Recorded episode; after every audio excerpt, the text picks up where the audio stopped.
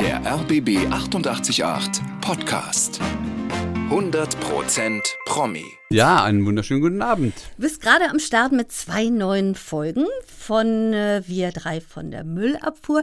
Was hat dich denn an dieser Serie gereizt, als du das Buch auf den Tisch kriegtest? Es wurde ja bis jetzt über Müllwerker, wie das jetzt äh, heutzutage heißt, ne? nicht mehr Müllmänner, da wurde ja noch keine Reihe oder Serie gemacht. Und das allein fand ich schon mal interessant. Und ich finde auch über diese äh, Leute, die unseren Scheiß jeden Tag wegbringen, ja, oder fast jeden Tag, also wenn es nötig ist, wenn die Tonnen voll sind, äh, finde ich auch mal schön, wenn man die mal ein bisschen featured, ne? wenn man über die mal ein bisschen was erzählt, wie es denen so geht, wie die ihren Beruf selber sehen, wie die miteinander, untereinander umgehen, mit der Bevölkerung umgehen und wie die da jeden Tag ihre Arbeit machen und wann. Die fangen ja sehr früh an. Ja. Und ich finde, diese Leute haben auch verdient, dass mal über sie was erzählt wird. Ne? Weil, ähm, wenn man sich vorstellt, die fallen mal weg bei einem Streik, da sieht man mal, wie wichtig und wertvoll die für unseren Alltag eigentlich sind. Das vergisst man oft. Absolut. Leider. Ne? Ihr dreht ja jetzt auch gerade Ja. in Berlin. Ähm, wirst du da oft angesprochen, wenn du in der Montur da rumläufst? Ja, das ist manchmal ein bisschen irritierend. Manche Leute schauen diese, die Reihe, kennen die natürlich, die ist ja wirklich sehr erfolgreich, sehr erfreulich. Und dann so, ah, dreht da wieder zwei neue Filme, schön, warten wir schon drauf und so. Und dann gibt es andere, die uns gar nicht erkennen, also mich gar nicht erkennen und dann sagen, Mensch, wie lange bleibt ihr jetzt noch stehen hier, ich muss rausparken und so. wie es halt auch im Film ist, ne? Ja. die Leute meckern, meckern, meckern. Auch ähm, irgendwie, wenn irgendwie militante Mütter irgendwie mit ihren drei Kinderwegen da vorbei wollen und eigentlich nicht kapieren, dass wir eigentlich die vollgeschissenen Windeln von ihren Kindern da irgendwie gerade entsorgen. Ja. Wo dreht ihr gerade im Kiez? Überall im Grunde. Ne, also wir drehen äh, in der BSR immer ähm, so ein, zwei Wochen im, in der Original BSR. Also das sind wir mit den originalen Leuten, die sind auch wahnsinnig hilfreich und nett und äh, betreuen uns immer gut und freuen sich, wenn wir da sind und finden auch das, was wir machen und drehen, auch das stimmt, ist richtig und gut. Und da drehen wir zwei, zwei Wochen in der Kantine und in den Gängen und auf dem Hof, wenn wir wegfahren und so weiter. Ja. Und sonst halt überall hier in Berlin verteilt. Und deine Rolle ist ja der Werner Tresch, Captain Werner. Ja. Erzähl uns mal was über den Typ. Was ist das für ein Typ? Ja, der hat sich ein bisschen entwickelt. Wir drehen ja mittlerweile schon den neunten und zehnten Film immer hintereinander weg. Der war am Anfang, ähm, da- das war nicht so lange her, da war seine Frau gestorben, die war sehr krank und da war er etwas in einem emotionalen Loch. Und ähm, dann lernt er seine heutige Freundin kennen, heute die zusammen. Und der war immer sehr zurückhaltend und musste seinen Schmerz erst verarbeiten. Und die hat ihm dann so ein bisschen, und auch seine Freunde, seine Arbeitskollegen, ja, haben ihm auch so auf die Beine geholfen und gesagt, komm, jetzt ist mal gut ne, mit der Trauer. Jetzt geht Leben geht weiter, komm und so weiter. Und das äh, hat geholfen. Und jetzt ist er sehr glücklich mit seiner Gabi. Die wohnen zusammen. Das heißt nicht, dass ab und zu noch Diskussionen stattfinden und er ab und zu mal wieder in alte Muster zurück verfällt. Wie im richtigen Leben. Genau, aber ähm, er hat eine große Entwicklung gemacht und das freut mich auch sehr für ihn. Jetzt gerade am Freitag konnten wir ja die erste neue Folge sehen. Ja. Äh, jetzt natürlich auch in der Mediathek. Worum ging es da? Ganz kurz. Das ging um im Wesentlichen um Containern. Also viele wissen gar nicht, was das heißt, diese Bezeichnung. Das hat nichts mit Container zu tun, die im Hafen stehen äh, oder Müllcontainer. Äh, naja, Müllcontainer fast schon auch. Die Bezeichnung ist für ähm, Lebensmittel, also Supermärkte, die, wenn das Verfallsdatum abgelaufen ist, müssen die, auch wenn die Waren alle noch verzehrbar sind, und genießbar sind, müssen die die entsorgen. Na, und das ist natürlich, wir wissen ja alle, dass es nur so eine Richtlinie ist, so ein Haltbarkeitsdatum. Manche Sachen sind ja noch wochenlang äh, später noch genießbar, aber das Gesetz sagt, die müssen die weggeben und dürfen die Sachen auch nicht verschenken oder an eine Tafel geben oder sowas. Ne? Und darum geht's. Also da, wir entsorgen gerade die Mülltonnen, äh, also wir holen die Mülltonnen von so einem Supermarkt ab und da erwischen wir so einen Jungen, der gerade aus so einer Mülltonne springt und, und, und, und, und wir fragen, was los ist und so weiter. Da kommt so ein Security-Typ, der den gleich vermöbelt und wir schreiten da ein und der, der Junge kann abhauen und äh, ich kriege dann eine Anzeige, weil ich da geholfen habe und den Security-Typ verletzt habe. und, so. und naja, und wie es dann ausgeht, werden wir dann sehen. Genau, zu gut für die Tonne heißt es. Und am nächsten Freitag dann natürlich schon die nächste. Keine saubere Sache, das K in Klammern. Ganz kurz, ohne zu viel zu verraten. Worum geht's da? In einer von den Folgen geht es ja auch um, äh, ich weiß nicht, ob es sauber, keine saubere Sache ist, um Transgender-Thema, ne? wo ein Transgender, ein Transman sozusagen, bei uns ähm, in der Mülle anfängt und ähm, das ist für viele Kollegen etwas irritierend. Aber ähm, sie lernen, sich daran gewö zu gewöhnen, dass es auch so Menschen gibt, die nicht besser, nicht schlechter sind als andere. Mhm. Und ähm, dass wir das alles in unserer Gesellschaft integrieren müssen. Ne? Du bist ähm, als Sohn protestantischer Eltern aufgewachsen. Ja, meine Mutter, die war eher so, die war ja äh, in ganz jungen Jahren schon ähm, Krankenschwester im Roten Kreuz mit 19, war an der Ostfront und so weiter. Und die hat schon gesagt, ja, Kirche und ja, Gott und so. Hm. Da hat sie schon dran geglaubt. Wir sind aber nicht in die Kirche gerannt jetzt jedes Wochenende. Mhm. Ne? Äh, mein Vater hat davon gar nichts gehalten. Also der, der war genau das Gegenteil. Insofern bin mit, glaube ich, wo das erste Geld verdient mit 15, damals im Kinderchor, im Theater, mhm. bin ich schon mal gleich aus der Kirche ausgetreten. Und ich trete auch nicht mehr ein. Ausgebildeter Opernsänger war dein Vater und auch Chormitglied. Kommt daher vielleicht deine eigene Affinität zur Musikalität, zur Musik überhaupt? Das kann sein. Mein Vater hat auch hobbymäßig früher immer Schlagzeug gespielt und immer auf dem Küchentisch zu Hause so ein bisschen rumgetrommelt. Das mag sein. Das kann ich aber nicht mehr genau jetzt be beurteilen. Die Liebe zur Musik, die war seit meiner Geburt da, habe ich das Gefühl. Und mein Vater, wenn der zu Hause seine Arien gesungen hat, also oder geprobt hat für, für die Opernchöre, das war überhaupt nicht mein Programm. Also da damals. Mhm. Ne? Also wir haben viel Musik gehört, auch diese Schlager, Nachkriegsschlager da und so. Oh, das fand ich immer ganz schlimm. Damals habe ich ja schon, schon, Stones gehört und Led Zeppelin und so. Ja, also das kann sein. Also Musik war auf jeden Fall bei uns ein Thema zu Hause. Mhm. Ja, meine Schwester, die fünf Jahre älter ist, hat dann auch immer sehr viel, sehr gerne Musik gehört. Es war auf jeden Fall ein Thema. Ja. Wann hast du selber angefangen, Musik zu machen? Naja, äh, das war auch so mit 14, 15. Äh, ich wollte eigentlich immer Schlagzeug spielen. Das kommt sicher von meinem Vater. Mhm. Meine Kumpels hatten, hatten eine Band, da ist aber der Sänger ausgefallen. Mhm. Und äh, da habe ich das probiert und gemacht, weil ich war ja schon seit meinem zehnten Lebensjahr im Kinderchor der Oper, also gesungen. Ja. Habe ich auch immer sehr gerne. Und da bin ich da eingestiegen und da haben wir so ein bisschen, ja, so ein bisschen Bandfeeling gehabt, ne? Bisschen mal hier und da gespielt auf irgendwelchen Festen und so weiter, ja. Nur okay. Gesang, ja, ja, ja. Mhm. Und Gitarre? Ja, Gitarre spiele ich ein bisschen, aber für einfache Songs könnte ich das auch live machen, aber da reicht es nicht ganz aus. Und so früher für Klassenfahrten war das doch auch mega, ne? Wenn ja, so aber damals konnte ich Gitarre noch nicht so gut. Das habe ich mir so im Laufe der Jahre zugelernt selbst. Äh, aber wie gesagt, das ist, das ist für den Heimgebrauch. Apropos Schule. Schule war offensichtlich oh nicht so oh je, deins. Lass oh. uns ganz kurz drüber reden. Ja, kurz, ja. Mit 15 hast du die Schule geschmissen? Naja, ich wurde rausgeworfen, ja. sagen wir mal so. Ja. Möchtest du darüber reden? Klar. Ich, also wie gesagt, ich das ist jetzt nicht, weil ich da große Bewerbung dafür machen will, aber das kann man wirklich, ich habe eine kleine Biografie mal geschrieben. Mhm. Ähm, äh, der Grund war, dass, dass die Menschen auch wirklich mal aus erster Hand hören, was bisher geschah so mhm. heißt auch die Biografie. Ja. Ähm, Gibt es auch als Hörbuch, Spotify und so weiter mittlerweile.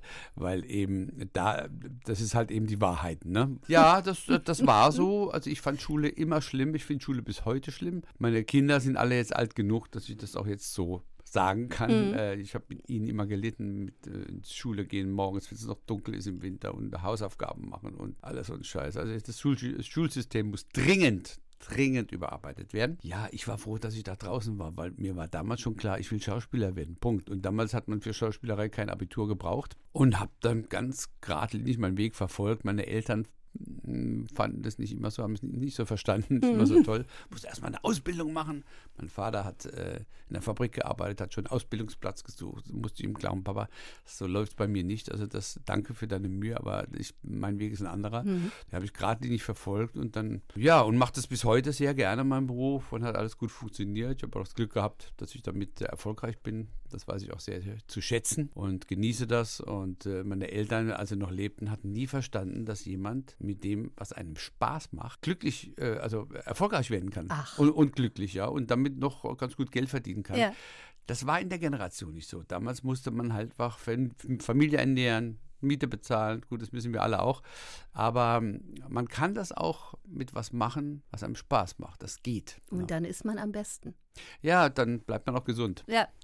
Du warst tatsächlich an der Schauspielschule Bochum. Ja. Das ist ja auch ein tolles Renommee. Bist du davon ähm, beim ersten Mal gleich genommen worden? Ja, das war wirklich so. Äh, und das war. Kam, also, sah und siebte. Ja, da war ich, ich war der Jüngste damals mit 17. Ja. Die haben eigentlich Leute erst ab 18 genommen. Und es war, die drei, vier Jahre war wirklich mit die wichtigste Zeit meines Lebens, weil die war nicht nur, da hat man nicht nur Gesangsunterricht und sowas gehabt, sondern die Menschen da, die Lehrer haben uns beigebracht, was Schauspielerei wirklich bedeutet, wie umfassend das ist und dass man als Schauspieler auch äh, anders äh, das Leben betrachten kann und soll eigentlich, ne? dass man mhm. neugierig bleibt, dass man immer offen bleibt für neue Dinge, dass man äh, Menschen versteht, auch wenn sie Dinge tun, die inakzeptabel sind, dass es trotzdem halt Menschen sind mhm. und man immer den Mensch hinter allem sieht und das auch dann, ähm, das, das auch zu performen gilt auf der Bühne, ne? dass man sagt, okay, ich spiele jetzt hier einen Serienmörder, aber er ist in allererster Linie mal ein Mensch und warum der sowas macht, wie es dazu kommt, das bleibt zu klären und zu erklären. Ne? Mhm. Ne? Aber so jemand abzulehnen, weil er so viel Unrechtes und Ungutes und Kriminelles tut, das ist als Schauspieler nicht richtig, finde ich. Ne? Man muss auch gerade diese Menschen darstellen. Was, ja genau, was muss denn so eine Rolle haben, dass sie dich packt? Dass du sagst, die will ich unbedingt machen, ja. dass sie dich interessiert? Also das kann eine Eintagesrolle sein, das kann eine Hauptrolle sein. Es muss genügend Material da sein, dass man das spielen kann. Ne? Also wenn man einfach nur durchs Bild geht und sagt Guten Tag, dann kann man da nicht viel an der Rolle zeigen, zeigen mit der Figur. Ne? Also es liegt am Material und dann natürlich am gesamten Drehbuch auch. Die Qualität des Drehbuchs und wer, wer sonst noch mitspielt, wer Kamera macht, wer mhm. Regie macht und welche Filmproduktion das ist, ähm, da kann man schon ein bisschen Rückschlüsse ziehen. Und du hast auch schon während der Ausbildung ein paar kleinere Rollen gespielt. Dann ähm, Ende der 70er eine Minirolle in einem Hollywood-Film. Da kam ich gerade von der Schauspielschule, das war in München, ein, drei Tage oder sowas. Ja.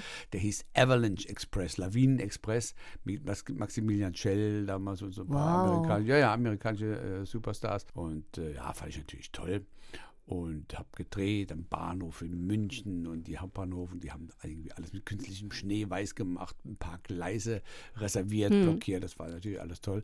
Und am Schluss war ich rausgeschnitten, bin gar nicht im Film drin. Aber, Aber du warst dabei.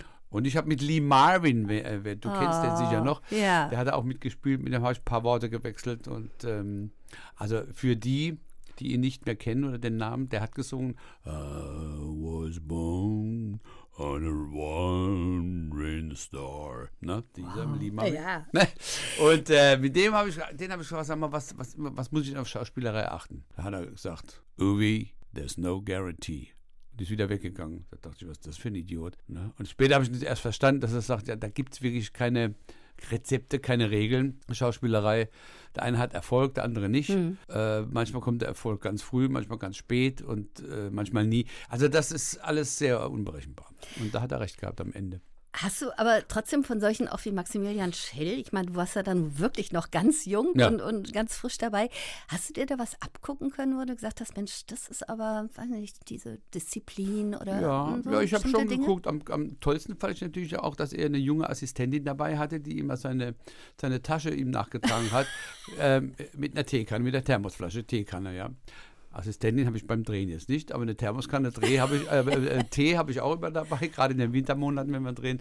Das habe ich mir angeschaut. Ansonsten, ja, natürlich Maximilian Schell, das ist eine Größe gewesen, ja. Oscar-Gewinner hat mit Marlon Brando gedreht. Also klar, das war schon toll. 1981, wir machen jetzt mal den Sprung, das Boot. Ja. Das war ja im Grunde, kann man wirklich auch so sagen, dein Durchbruch, wie der von vielen. In der Branche, die Leute, die im Boot mitgemacht haben, die wurden natürlich schon, die hat man gesehen. Also ihr ne? wart schon ein Begriff nach, ja, wir, nach, dann, nach dem danach, Boot, das war schon. Ja, ja, ne? ja, ja, ja, ja. Also bis heute auch. Ne? Also witzigerweise mein Sohn Wilson, der dreht jetzt für Sky äh, äh, in der, ich glaube, dritten Staffel mittlerweile. Auch auf dem Boot ja. mit. Ne? Also ja. Die machen ja so eine Art Remake, äh, nicht, nicht direkt Remake, die machen eine Serie. Ja. Und es ist auch sehr gut. Ich habe jetzt das alles gesehen. Äh, also witzigerweise, ne, jetzt, wenn man jetzt vergleicht, ich damals auf dem Boot und er, also mhm. wir sehen uns auch ein bisschen ähnlich, selben Klamotten. Das ist schon witzig, ne? wenn dann der Sohn das alles auch nochmal macht. Und ähm, ja, ist spannend. Ja, das war für uns natürlich alle schon äh, in der Branche, hat man uns da schon bemerkt. Ja, und ja. immerhin für sechs Oscars nominiert. Eben. War schon was Besonderes. Wer ja. Kann das schon von sich behaupten? Jawohl. Ja, ich wurde für zwei Oscars nominiert. Nicht ich persönlich, aber Stonk damals. Stonk damals, genau, kommen wir genau. auch noch hin. Aber jetzt erstmal Männer natürlich. Ja. Das, das, war dann natürlich der Knaller. Das war der Knaller, ja. Das waren damals, glaube ich, sieben oder acht Millionen Zuschauer. Ja. Für damalige, auch für heutige Verhältnisse immer noch sehr, sehr viel. Ja, das war der Knaller, ja. Und von dem Moment an konntest du auch nicht mehr unerkannt über den Markt laufen. Das ist wahr, ja. Äh, da ging es los. Das ist bis heute so geblieben. Aber da muss man sich dran gewöhnen. Und äh, wenn ich ehrlich bin, ich wollte immer berühmt werden. Als Kind schon. Ich fand immer die Jungs, die Lassie gespielt haben und Fury oder Flipper, ja. ah, die fand ich immer toll. Ich dachte, wow, ich will auch, sowas will ich auch machen, berühmt werden. Hat ganz gut geklappt. Absolut. Der, Dann, der, der, der, aber es gibt auch immer äh, äh, zwei Medaillen ne, von dem Ganzen. Also der, in Anführungsstrichen meine ich das natürlich negative Side-Effekt von Männern war, mhm. dass mich viele Leute, irgendwo wildfremde Leute in Clubs oder äh, auf der Straße angehalten und gefragt haben, Männer wie Frauen, sag mal, kannst du mir nicht einen Tipp geben? Ich, ich habe die und die Probleme mit meinem Freund oder mit meiner Freundin. Ihr habt doch deine Firma die haben nicht unterscheiden, dass das eine Rolle ist, mein Beruf ist und ich ja keine, kein ähm, Beziehungsberater bin. Mhm. Das war ganz lustig. Aber das könnte ich mir vorstellen, passiert ja jetzt auch wieder als Atemtherapeut äh, bei den Bundschuhs. Ja, ja, genau. ja, Herr Mussorgsky. Da ist es ähnlich. Da ist genau. es sicherlich ähnlich. Das ja. ist ja auch eine geile Rolle. Ja, ja, ja. Aber so das ist zum Beispiel auch so ein Beispiel für keine Hauptrolle, äh, nicht so viel Drehtag, aber äh, trotzdem ist das eine Figur, da kann man was zeigen, da kann man eine Figur spielen. Mhm. Ja, und das macht auch immer riesen Spaß. Und es ist wirklich immer schwieriger für einen Schauspieler ähm, mit weniger Zeit an Drehtagen eine mhm. Figur darzustellen, als wenn man ganzen Film Zeit hat, die Figur hm. zu zeigen. Ne? Also du bist auf der einen Seite Schauspieler, aber eben auch tatsächlich Sänger, kann man sagen. Du yeah, hast im. Musicals, ja. Hairspray, Tabaluga warst ja. du dabei. Und ich fand ja ganz großartig den Film, der leider ja zeitgleich mit Corona kam. Ich war noch niemals in New York. Ja, das hat sehr viel Spaß gemacht. Ja, ja, ja, genau. Ähm, erzähl mal, erzähl mal von den Dreharbeiten, weil ich meine, da waren sie ja alle irgendwie dabei. Heike Makatsch, Katharina Thalbach. Ja. Man hatte wirklich den Eindruck, als man das so sah, ihr hättet den Spaß eures Lebens schon beim Drehen. Den haben wir auch gehabt, mhm. muss ich sagen. Da muss man auch der Produzentin, das waren viele Produzenten, aber ganz äh, wichtiger Faktor war Regina Ziegler hier äh, aus Berlin, die jahrelang daran gearbeitet die, äh, hat, die Rechte zu bekommen und, und den Film dann auch zu verwirklichen. Der war ja sehr, sehr teuer. Ja. Und sie hat dafür gesorgt, dass das Geld dann alles zusammenkam. Und es war also wirklich äh, ein Herzensprojekt für sie. Und das war natürlich für uns alle so ein Film, wird ja in Deutschland selten gemacht, ne? so ein Musikfilm, der so bunt, so poppig und so lebensbejahend. Da war so alles drin, ja, ja Lebensfreude ist. Pur. Und ich muss ja. wirklich sagen, wenn meine Schwiegermutti äh, mich besucht zu Hause, dann äh, gucken wir den Film immer wieder gerne, also einmal im Jahr auf jeden Fall. Und ich habe riesen Spaß, den Film zu sehen. Ja. Ne? Und dann auch so ein bisschen tanzen, ein bisschen singen und spielen. Na, dafür hat man ja die Ausbildung als Schauspieler auch gemacht, dass man das alles kann. Da konntest ja. du dich so richtig austoben. Ja, ja, ja, ja. das hat richtig Tolle Rolle auch, fand ich. Ja, ja, ja. ja total. Toll. Mich sehr gefreut. Mhm. Gab es da auch so Situationen oder überhaupt, ich meine auch bei dem Atemtherapeuten so Situationen, wenn ihr euch dann so in die Augen guckt, dass ihr einfach vor Lachen nicht mehr könnt? Also gerade bei solchen Rollen, weil das ist ja, das ist wirklich Absolut. Atem, Atemtherapie, das ist wirklich, das muss man sich mal angucken, wie auch gerade in diesem Zusammenspiel ist. Ja, ja, absolut. Also diese Momente kommen immer wieder. Äh, und das ist auch das Schöne an unserem ähm, sonderbaren Beruf, ja, dass wir manchmal Dinge machen, wo wir oft denken, boah, wie soll man sowas anderen Menschen erklären, die jetzt hier nicht stehen, was wir da gerade so machen ne? mhm. und sogar Geld verdienen und oft gar nicht schlecht, ja. Oder gut, die Kinder, unsere Kinder sind jetzt alle älter, aber wie soll man das unseren Kindern erklären, was wir da machen? Äh, so, ne? Wir haben riesen Spaß bei der Arbeit. Also, das ist wirklich der schönste Beruf für mich, den es gibt. Riesenspaß, auch nach so vielen Jahrzehnten immer noch. Äh, also das ist wirklich ein großes Geschenk, dass man das machen darf, damit Erfolg hat und damit vor allen Dingen auch andere Menschen erfreuen kann. Ne? Das finde ich immer das Schönste, wenn ich Leute auf der Straße ansprechen. Ah, Herr Ochsen nicht, wann kommen denn wieder die Müllmänner? Wir warten drauf, dauert so lange. Dieses Jahr haben wir ja die Ausstrahlung um ein halbes Jahr verschoben, ja. aus verschiedenen Gründen. Äh, äh, und das ist äh, eigentlich ähm, das schönste Honorar, wenn die Menschen persönlich auf dich zukommen und sich freuen. Du lebst in Mallorca? Ich verbringe da die Zeit, wenn ich sie habe. Mhm. Und sonst leben wir beide in Berlin, meine Frau und ich. Also ja, ihr jettet immer so hin und her? Ja, nicht, nicht immer halt. Ich, ich habe halt hier Gott sei Dank auch sehr viel zu tun in mhm. Deutschland mhm. und dann leben wir in Berlin. Und wann immer wir Zeit haben, das ist so meine, meine, meine Ferienhaus. Ja. Mhm. Aber du machst auch da Musik tatsächlich? Du hast da so eine Musik? Ja, Kneipe, also, wo du, wie ich Instagram richtig, des Öfteren entnehmen ja, ja, darf. Richtig, das äh, ist vor allem, versuchen wir in den Sommermonaten da öfters zu sein. Und äh, ich habe ein paar Freunde überredet, da mitzumachen. Äh, das fand ich meine Initiative. Ich gesagt, okay, da bin mhm. ich dabei. Und habe mir dann, fand ich ganz wichtig, ein paar Musiker von der Insel gesucht. Wir haben dann äh, ein paar Sachen äh, geprobt und gespielt, da ab und zu mal live gespielt, ja, ja, wenn es die Zeit erlaubt hat. Genau, ja. Hm. Und du hattest auch eine Radiosendung? Ich hatte ähm, ähm, Inselradio Mallorca. Ja. Hatte ich ähm, ein Jahr lang, äh, letztes Jahr war es mit der Zeit und dieses Jahr mit der Zeit einfach schwieriger, einmal äh, in der Woche am Montag zwei Stunden Radio äh, machen dürfen und durfte machen, was ich wollte. Das ist natürlich toll. Ne? Und, und, was hab, hast du gemacht? Ja, ich habe ähm, nicht über äh, Tagesthemen gesprochen oder politische Geschichten, äh, da soll man Nachrichten gucken. Äh, ich habe meistens über Musik gesprochen. Mhm. Ne? Zum Beispiel habe ich so Sendungen gemacht, verstorbene Musiker, männliche Art, weibliche Art mhm. und habe über die Geschichten erzählt, wie, wie die dann zu, zum Beispiel Aretha Franklin ist jetzt vor kurzem gestorben, ne? was die auch für mich selber alle bedeutet haben und warum die eben so bekannt äh, geworden sind und äh, mit Musikbeispielen natürlich. Ne? Mhm. mhm. Und dann habe ich zum Beispiel, es gibt äh, genug Geschichten über Songs, die Namen haben, ne? zum Beispiel Angie mhm. Äh, oder Sarah, da gibt es ganz viele.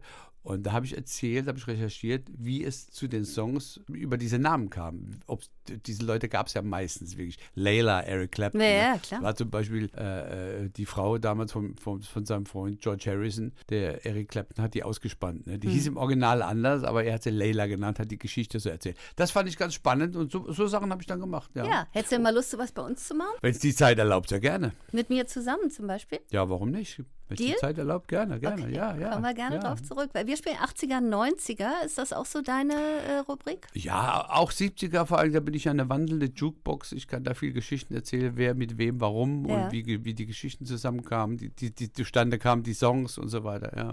Wir spielen ja hier auch deine Musik in dieser Sendung. Also, oh, ja, das heißt, äh, du könntest dir jetzt äh, drei 80er und drei 90er aussuchen und äh, kurz sagen, warum. Du bist ja mittlerweile Opa. Zweifacher. Mein ja, und jetzt Rocco hat ja auch schon eine Tochter. Bist du so ein Familienmensch auch? Naja, bei uns war es ja auch durch meinen Beruf äh, das normale Familienleben oft nicht möglich. Ne? Mhm. Ne? Vielleicht zu Weihnachtszeiten oder mal zu Geburtstag oder Ostern oder so. Aber ich bin, ja, ich mag äh, sehr gerne jetzt äh, äh, Familie. Früher, wie gesagt, konnte ich das nicht so genießen, aber jetzt umso mehr. Dann organisiert man das, dass sich die Familie mal regelmäßig einfach mal zum Essen trifft. Mhm. Ne? Mhm. Wenn wir in Berlin sind oder wenn wir uns äh, Familienmitglieder auf Mallorca besuchen.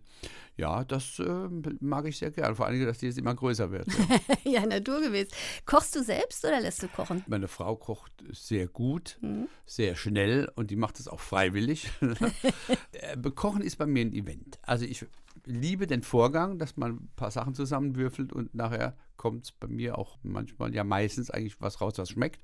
Das finde ich faszinierend. Und ich bin aber so ein Rezeptkocher. Ne? Meine hm. Frau, die guckt in den Kühlschrank, ja, ich mache schnell was. Und dann hat die in fünf Minuten ein Gericht, wo ich denke, ja, da, gut, da hätte ich im Restaurant viel Geld für bezahlt. Also so versiert bin ich nicht. Ne? Hm. Das ist ein Event. Ich räume aber auch gleich während dem Kochen schon auf. Oh. Ja, ja.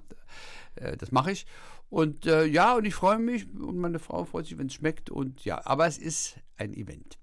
Bist du insgesamt ordnungsliebend? Weil das ist ich liebe Ordnung. Ja? ja, das heißt nicht, dass ich die selbst dann hergestellt habe. aber ich bin gerne auch äh, innerlich aufgeräumt. Und mhm. ich finde, wenn man was aufräumt, so ein Zimmer oder so eine Wohnung, dann räumt das auch innerlich immer ein bisschen auf. Ne? Außen wie innen, ne? Außen wie innen, das ist ja, tatsächlich ja. so.